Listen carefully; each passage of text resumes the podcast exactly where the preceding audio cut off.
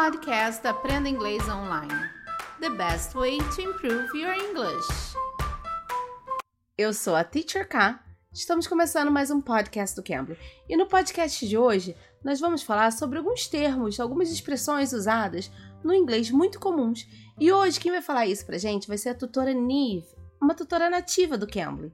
E falando no Cambly, você sabia que no Cambly você pode concorrer a um plano de aula grátis. É, o Cambly vai sortear 10 planos para o Cambly, planos anuais grátis, olha que coisa boa. E 5 planos anuais para o Cambly Kids. Então, para concorrer, você tem que usar o código quero sorteio, quero sorteio, para se você nunca usou nenhum código do Cambly, você usa esse código. Quero sorteio tudo junto e após fazer um trial, uma aula experimental, você logo vai estar concorrendo a esse sorteio.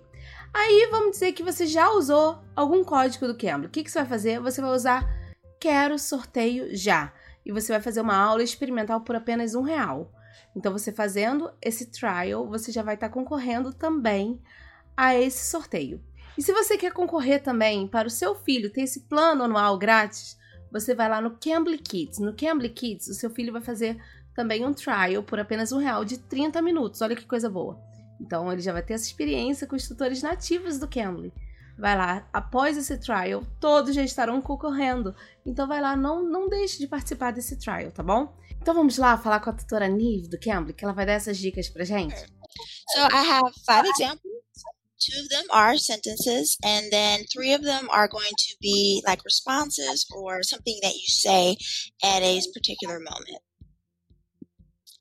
The first example I have is what's up? So if you're meeting someone uh, again or for the first time, typically for the first time, you tell you can ask what's up. So you can say what's up, which means what is up, or you can say what's up, which is more informal. So what's up, you get rid of that T sound and what's up when you drop it and just say an S instead. So what's up? And what that expression means is how are you? How are you doing? What is happening? It's like an expression to see how the other person is feeling right now. So for a question like what's up, you answer the same way as how are you? So I'm doing I'm doing well today or I'm great or I'm okay. I'm not feeling well today. So you answer the same way that you answer the question how are you? A primeira expressão que ela usou foi what's up. What's up? What's up? E what's up é a mesma coisa que how are you? How are you doing? How are you? Como você está, né? E ela também falou que é a mesma coisa de what's happening? O que está acontecendo? Então, é a mesma coisa que e aí? O que tá pegando? What's up? É bem informal, tá bom? E ela disse também que as formas de responder WhatsApp é a mesma coisa que você fosse responder How are you? Se alguém perguntar What's up? Você pode falar, I'm doing good. I'm well. I'm feeling well today. Um, not much. Você pode falar não muito também. The next example I have is sure thing. Sure thing is used as a response to something. So sure thing means yes, I agree with you. Most commonly it means you're welcome or of course. The example I have is if someone says to you, thank you for helping me.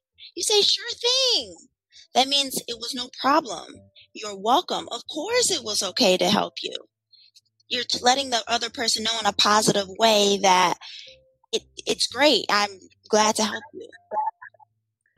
O sure thing, ele é usado como yes, sure, como claro, of course, né?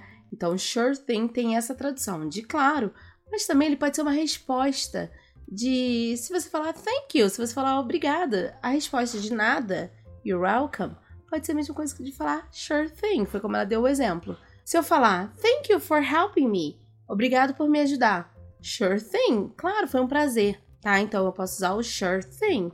E se eu falar assim, vamos a um restaurante hoje à noite, sure thing, claro. Então o sure thing é usado nessa forma, é muito usado. The next example I have is that's awesome. So this one is uh, similar to like, that's great, that's fantastic, I'm so happy, that's awesome. It's a positive response. Um, if someone asks, uh, if you, if someone tells you, I bought a new car today, that's good news. Most of the time, that's good news. Somebody bought a new car. So as a response, you say, that's awesome. I'm so happy for you for buying a new car. Awesome. That's awesome. É maravilhoso. Great. That's great. É que ótimo. Então é uma resposta positiva. Se você falar, eu comprei um carro novo, that's awesome. Que maravilha, né? That's awesome. É ótimo, que legal. Então é uma resposta muito positiva. As far as I know. So this is a really interesting one. Uh, we will often use this expression in English when we know about something, but maybe we don't know 100% sure we don't know all of the details. We'll say, as far as I know, and then we'll end the sentence. So the example I have is if someone asks you, what will the weather be like today? They're asking about the weather for the day. And say, you didn't look at all of the details for the day. Like in the morning, it will be this temperature. At night, it will be this temperature. But you do know that it could rain. So you'll, if someone asks you, what's the weather like today? What will the weather, weather be like today? You can say, as far as I know, it's going to rain. You might not know the time. You might not know how much rain, but you're pretty sure that you saw it was going to rain. So you say, as far as I know, I think it's going to rain. A expressão as far as I know é uma coisa que você não tem muito, muita certeza e você usa. É a mesma coisa do nosso, pelo que eu sei, as far as I know. The last expression I have is, you've got to be kidding me. You will, you will use this response if something is unbelievable, surprising, if you hear something uh, shocking, like you like, wow. It's like saying, wow, but in a negative sense. You've got to be kidding me, but it's negative. You use this as a negative response. So if your friend or someone tells you, I lost my laptop, that's not a good thing. If someone loses their laptop, that's not good. So if someone says, I lost my laptop, you say, You've got to be kidding me. I hope you can find it soon. Where did you last see it? So you start out with that expression to show that you are shocked and surprised that they lost their laptop. Terrible. E a última expressão que ela falou foi You've got to be kidding me, que é usado numa forma negativa. Se alguém falar, poxa, eu perdi meu laptop, o que, que a pessoa vai responder? You've got to be kidding me. Você tá brincando, né? Tá de brincadeira. You've got to be kidding me. Essas foram algumas dicas da tutora Nive do Cambly pra gente. Espero que você tenha gostado. Se você gostou, deixe o seu like. Não esqueça de deixar o seu like.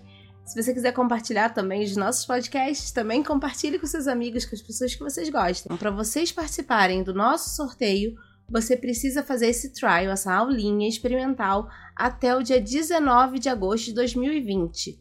E no dia 22 teremos o resultado do nosso sorteio, tá bom? Então vai lá, não esqueçam, tá bom? Todos participando, hein? Eu sou a Teacher Kai, espero vocês aqui no próximo episódio. Bye bye, take care! You can! You can bleed.